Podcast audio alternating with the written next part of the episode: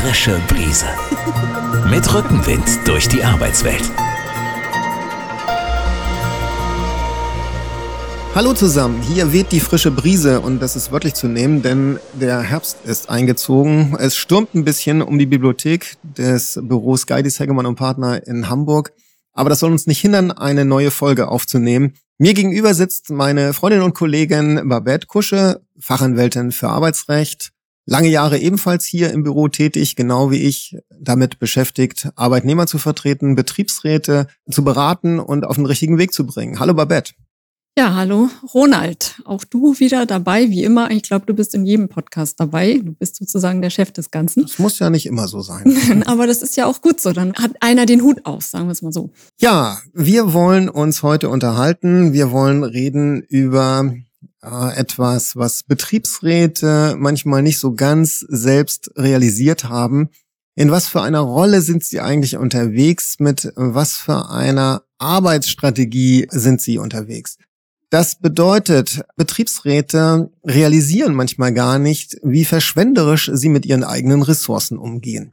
Betriebsräte bekommen von mir einen Tipp, der sie im ersten Moment, wenn ich das mal so schlagwortartig Ihnen vorschlage, da, da sind sie ganz erstaunt, denn ich sage, ihr müsst versuchen, in eine passive Rolle zurückzufinden. Da denken einige, sie müssen einfach nur abwarten. Ne?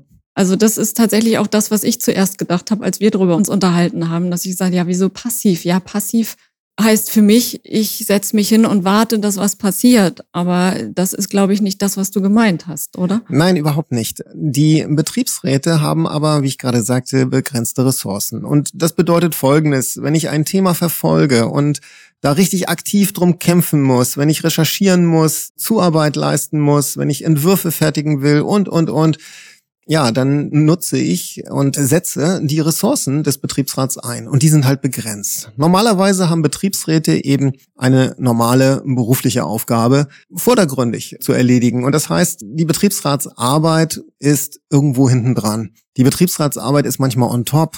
Ja, es gibt natürlich die Aussage, die ehrenamtliche Tätigkeit für den Betriebsrat ist Arbeitszeit und wird natürlich auch vergütet, aber die beruflichen Aufgaben bleiben manchmal liegen. Die Entlastung von Betriebsratsmitgliedern findet nicht eins zu eins statt. Manchmal, oder was heißt manchmal, meistens, wage ich zu behaupten, arbeiten Betriebsräte auch nach. Die werden nicht wirklich vertreten in dem Sinne.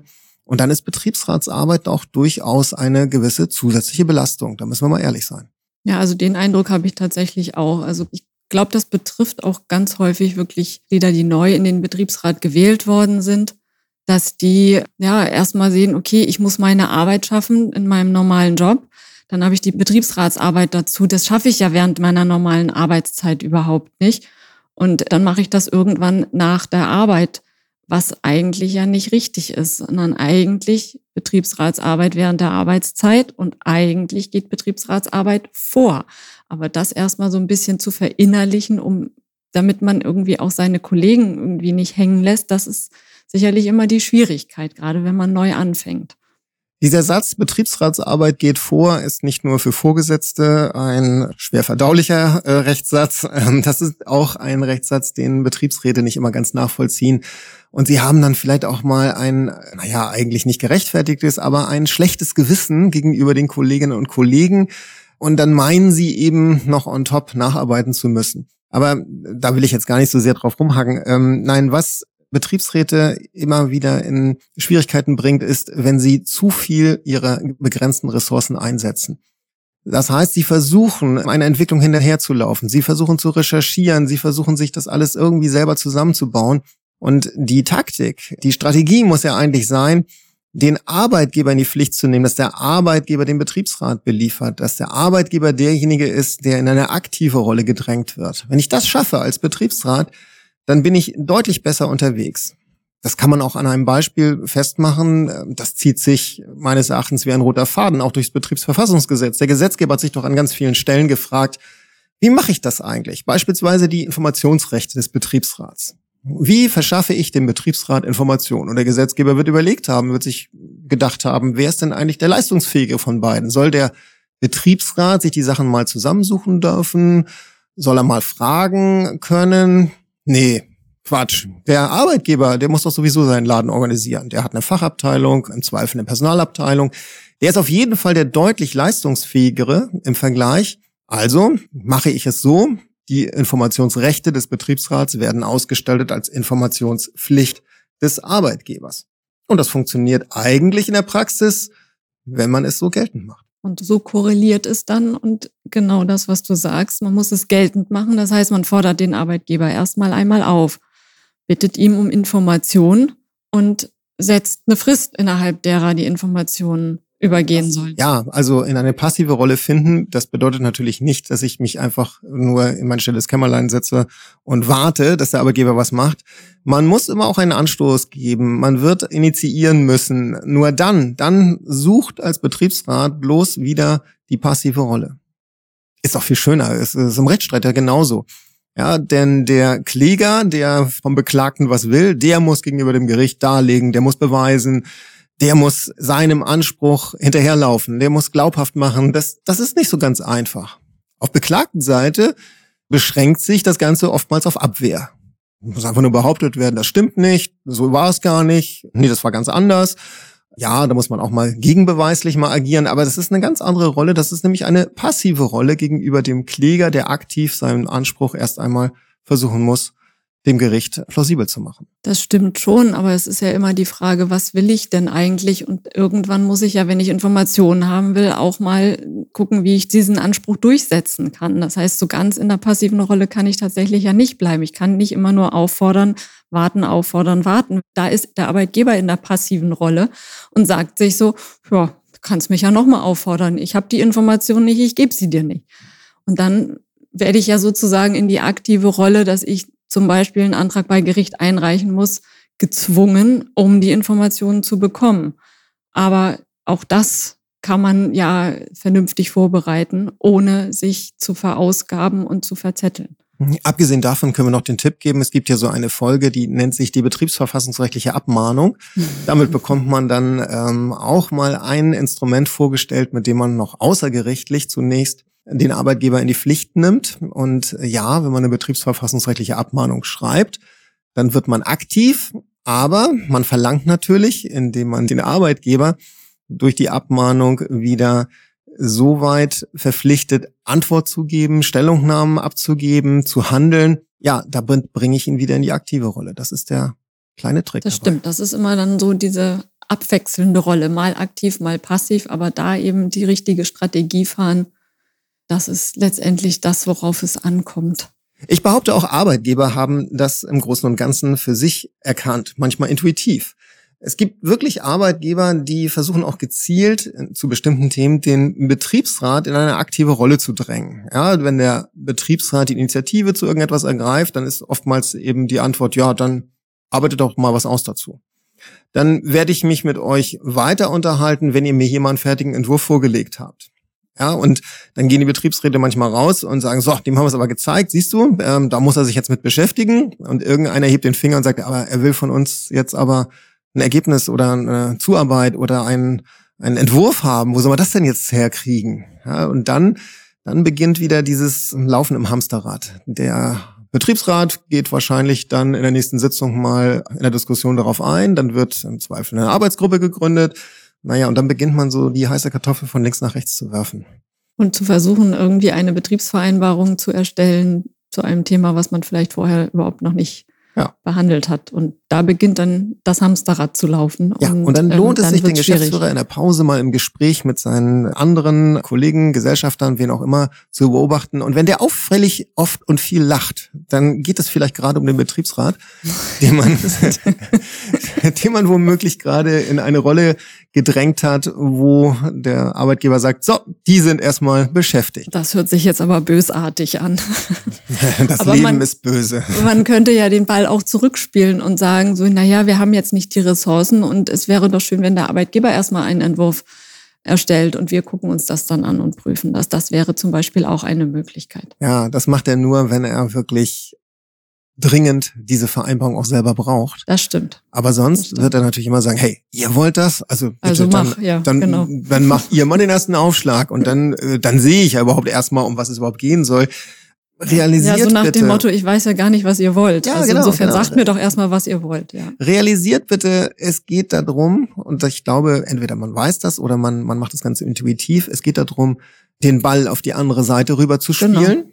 Und ein Arbeitgeber weiß ja auch, ein Betriebsrat ey, ist ja auch ein Laiengremium, ja. Das heißt, das, was die da machen, äh, das haben die nicht gelernt, nicht studiert oder wie auch immer. Das ist echt on top. Und das ist ja nicht gerade ganz einfach, Betriebsratsarbeit. Das ist ja auch anspruchsvoll. Ja, und dann viel Spaß dabei, dem Arbeitgeber etwas Überzeugendes auf den Tisch zu legen. Das gibt es, ja. Es Ja, gibt ja sogar die Arbeitgeber, die das so ritualisiert haben, dass sie zum Beispiel sagen, äh, du Betriebsrat, du willst Informationen, gar kein Problem. Du kriegst Informationen. Du wirst dich wundern, wie viel Informationen ich zusammenstellen kann. Ich denke da so an ein bestimmtes Unternehmen. Die kriegen sozusagen bergeweise, sei es Papier oder digital, alles mögliche auf den Tisch geworfen. Naja, und dann dürfen sie selber aktiv werden und Ja, müssen ja. sich die Informationen, die sie wirklich brauchen, raussuchen. Und das kann auch nicht im Sinne des Erfinders Richtig. sein. Da gibt's ja noch so diese scheinheilige Nummer. Ja, ich habe das jetzt nicht so richtig aufbereiten können, ist auch noch nicht so ganz sortiert, aber ich dachte, es ist wichtiger, den Betriebsrat gleich und möglichst schnell zu informieren, aber ihr schafft das schon, ne? So, so etwas wird da suggeriert und, und, der Betriebsrat guckt da drauf und sagt, ja, Mensch, das ist aber viel Information, also der verhält sich ja wirklich korrekt und mein Gott, wer soll das jetzt eigentlich alles bearbeiten hier? Und die schaffen dann auch nicht mehr viel was anderes. Da muss man sich dann auch wehren. Ja, und da hängt es dann ja auch wieder von der Größe des Gremiums ab, ob das möglich ist, dann die Informationen so zu sortieren oder eben sich auch wehren zu können, ähm, die Ja. Arbeit dann eben auch zu verteilen. Aber so oder so würden Ressourcen verschwendet werden. An der Stelle kann man natürlich dann aber auch auf den Sachverstand zurückgreifen. Dann muss man dem Arbeitgeber eben sagen, Mensch, also du hast uns gerade so viel Aufgabe und Arbeit gegeben, ist ja auch sehr kompliziert, das alles so ganz zu durchdringen. Ich glaube, dafür brauchen wir mal sachverständige Unterstützung und so ein Wirtschaftsprüfer kostet ja nun auch nicht die Welt. Das geht ja, das kriegst du schon hin. Ich glaube, das kann auch helfen, den Arbeitgeber etwas zu disziplinieren. Das wird, denke ich, auf jeden Fall helfen, gerade vor dem Hintergrund, wie du schon sagtest, der Betriebsrat ist ein Laiengremium. Darauf setzen viele Arbeitgeber, die eben sagen, so, na Gott, die werden das schon irgendwie hinkriegen und im Zweifel haben sie keine Ahnung und wir haben dann am Ende das Glück, dass wir was bekommen, was für uns besser ist. Aber da ist es dann eben wirklich wichtig zu sagen, okay, bis hierhin kann ich und dann kann ich nicht mehr weiter und dann suche ich mir wirklich Unterstützung von einem Anwalt, von einem Wirtschaftsprüfer oder was auch immer ich in dem Moment gerade brauche. Ja, richtig. Die Betriebsräte, die ihren Arbeitgeber als zu bequem, zu, weiß ich nicht, zu stur oder was auch immer einschätzen und meinen, äh, naja, das müssen wir eben schon selber leisten. Ähm, Das kann ja eine Einschätzung sein, die im Einzelfall auch richtig ist. Nur dann muss man sich auch genau überlegen, wo kriege ich die Ressourcen her? Und wenn ich sie nicht selber im Gremium habe, ich wage zu behaupten, dass viele, viele, die meisten Betriebsräte einfach nicht genügend Ressourcen dafür mal ebenso freistellen können, was da alles auf sie zukommt, dann müssen sie sich eben die externe Hilfe holen. Das geht in der Zusammenarbeit mit der juristischen Beratung, mit technischer Beratung. Das kann auch die Zusammenarbeit mit den Gewerkschaften sein. Also darüber wird man sich etwas erschließen müssen, wenn man denn ganz bewusst auch aktiv eine gewisse Entwicklung vorantreiben will, wenn man eine Sache verfolgen will und es wohl nicht auf den Arbeitgeber abladen kann oder will. Also letztendlich, ohne das wird es nicht gehen. Und da muss man sich halt überlegen, wo brauche ich Unterstützung? Wo kann ich das alleine schaffen? Und ja, was ist meine Strategie? Was will ich eigentlich mit den Informationen, die ich angefordert habe? Was will ich denn eigentlich am Ende erreichen, wenn ich die Informationen habe und die dann irgendwie verwerte? Wohin will ich gehen? Schlussendlich denke ich, in dieser Folge hat der eine oder andere Hörer, die eine oder andere Hörerin etwas wiedererkannt und hat vielleicht auch einen Anstoß bekommen, jetzt mal selber im Gremium zu reflektieren. Der erste Schritt ist eben tatsächlich Bewusstsein über diese Mechanismen ähm, zu gewinnen und sich mal zu fragen, und es sollte im Gremium mal diskutiert werden, wie läuft das eigentlich bei uns? Na, schaffen wir es eigentlich so verantwortungsvoll mit unserer Zeit, mit unserem gewissen Maß an Ressourcen so umzugehen, dass wir damit gut über die Runden kommen? Oder haben wir eben auch schon da Defizite und sollten uns an der Strategie zu schaffen machen, da etwas ändern? Selbstreflexion kann helfen. Und eine gewisse Planung von Zielen gehört dann auch dazu. So, hier reflektiert aber gar nichts mehr. Hier sind nur noch graue Wolken. der Sturm nimmt zu. Babette, wir gehen wieder zurück an die Arbeit, rausgehen lohnt sich nicht. so sieht es aus. Bis zum nächsten Bis zum Mal. nächsten Mal. Tschüss. Tschüss. Die frische Brise. Mit Rückenwind durch die Arbeitswelt.